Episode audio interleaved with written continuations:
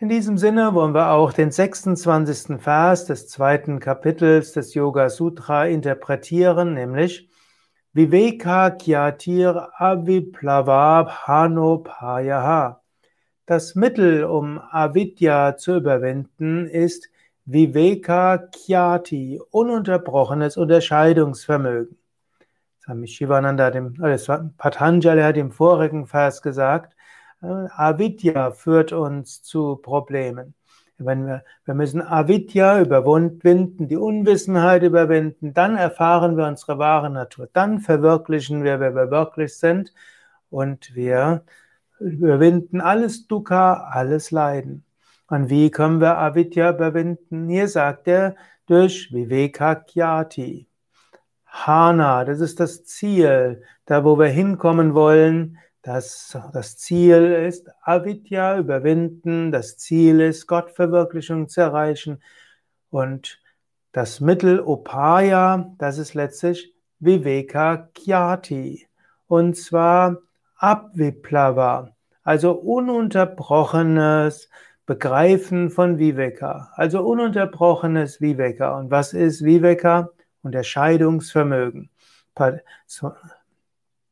Shankaracharya definiert Viveka, die Unterscheidung zwischen Sat und Asat.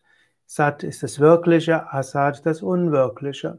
Also zwischen dem, was wirklich ist, das höchste Selbst, Asat, letztlich unsere Einbildungen, unsere Vorstellungen, unsere Identifikationen, unsere Vorurteile. Das ist Asat. Auch die Unterscheidung zwischen Atma und Anatma, zwischen dem Selbst und dem Nicht-Selbst. Bewusstsein, das bist du. Du bist nicht der Körper, du bist nicht die Psyche, du bist nicht der Charakter, nicht das Temperament, nicht die tiefen Wünsche, nicht die Sehnsüchte. Das ist alles Anatma. Du bist Atma, das höchste Selbst.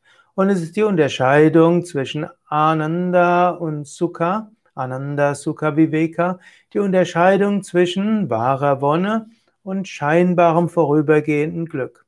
Oder manchmal wird auch Ananda und Sukha, Dukkha, Viveka die Unterscheidung zwischen wahrem Glück und Vergnügen, Schmerz.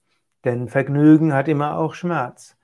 Wenn du einen Menschen übermäßig magst, nicht wegen Tiefe des Selbst, sondern aus mehr egoistischen Gründen, Sukha, dann folgt Dukkha, denn er wird nicht immer dem entsprechen, was du von ihm erwartest, er wird nicht immer sich so verhalten, wie du ihn gerne hättest und so weiter.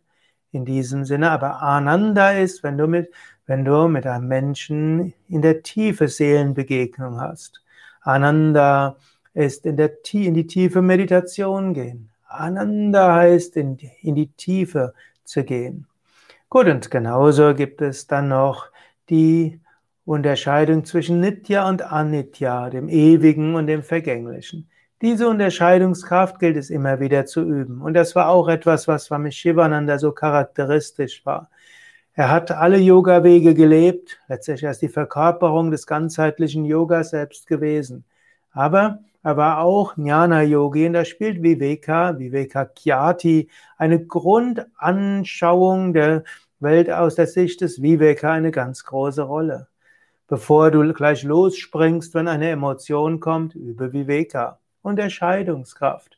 Bevor du aus Kränkung gleich handelst, übe Viveka indem du es dir, bevor du es dir gemütlich, gemütlich machst, über Viveka. Bevor du jemand anders verurteilst, über Viveka. Unterscheidungsvermögen und aus Unterscheidungsvermögen kommt die Fähigkeit, über Avidya hinauszuwachsen.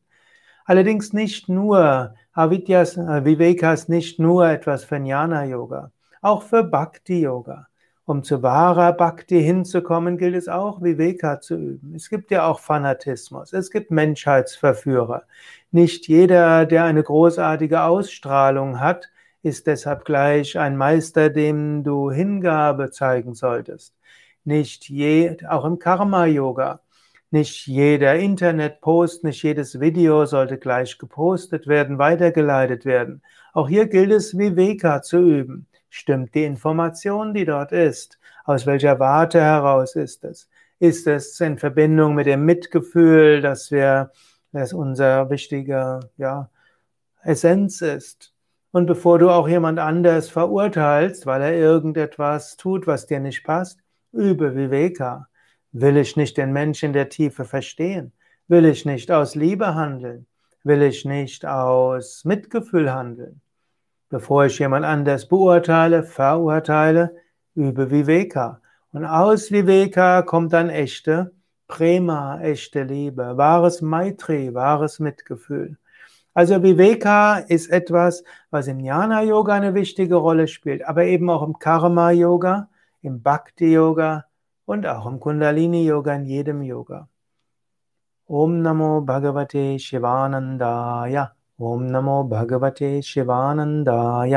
ॐ नमो भगवते शिवानन्दाय।